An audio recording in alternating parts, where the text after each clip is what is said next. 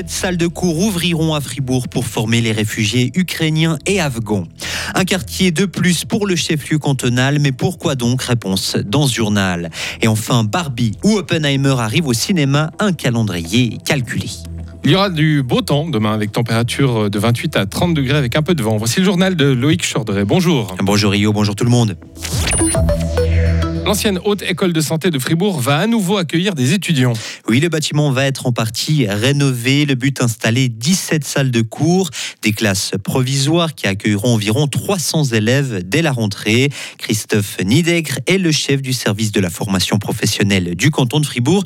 Il nous explique qui fréquentera ces salles de cours. Il y a deux catégories d'élèves. Il y a premièrement les élèves qui sont gérés par ORS, qui sont des jeunes qui viennent d'arriver en Suisse, qui vont suivre des cours de langue de, base délivrés par ORS. Et puis euh, les autres, ce sont des, des, jeunes élèves qui ont déjà suivi les cours ORS et qui ont un niveau suffisant de langue, que ce soit en français et en allemand, pour suivre ensuite les cours d'intégration de l'EPAI. Il s'agit des réfugiés ukrainiens et afghans et les travaux nécessaires pour accueillir ces classes coûteront 1,5 million de francs.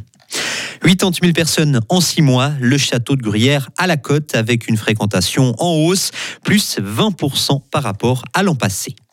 Manger local à l'hôpital, ce sera possible au Dallaire. L'établissement hospitalier a adhéré à la charte Cuisinons notre région. Il s'engage ainsi à valoriser les produits régionaux et de saison et à privilégier des modes de production responsables et écologiques et de 12. La ville de Fribourg a annoncé hier la création d'un nouveau quartier. Il s'étend de la gare de Fribourg à la place Georges Piton et il se nomme le quartier des places. Ce changement fait suite à la révision des frontières internes de la commune. Le but de cette démarche est surtout administratif, c'est d'avoir des statistiques sur chaque zone.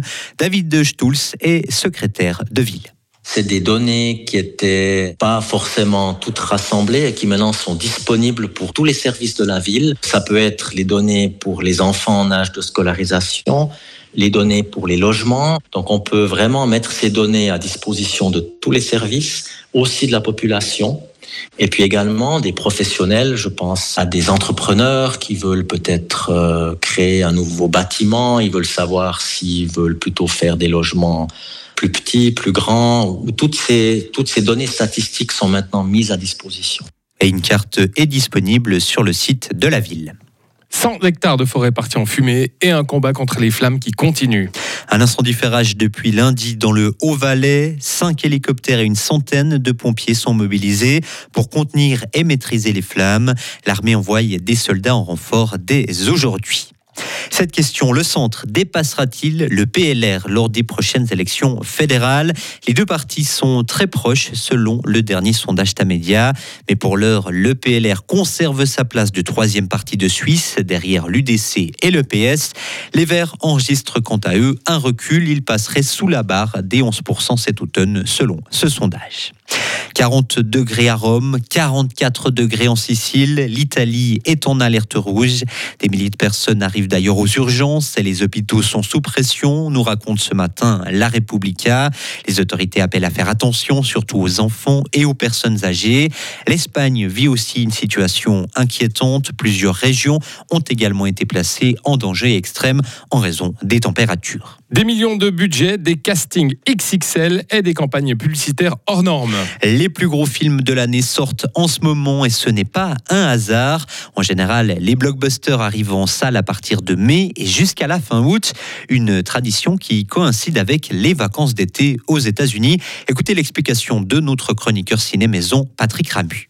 L'alternative de la fraîcheur des salles de cinéma parfois euh, fait du bien. Ça casse un peu par rapport à la, canicule quand on a un bel été. Et puis c'est clair qu'effectivement, alors quand on parle de blockbusters, ce sont des, des divertissements euh, familiaux. On a aussi dans, dans l'année plutôt, c'est la période des films à Oscar. Ça c'est toujours à l'automne. Donc comme ça, ça se met toujours assez naturellement en place. Et euh, les blockbusters ont ce petit côté aussi expérience de, de vacances, de divertissement.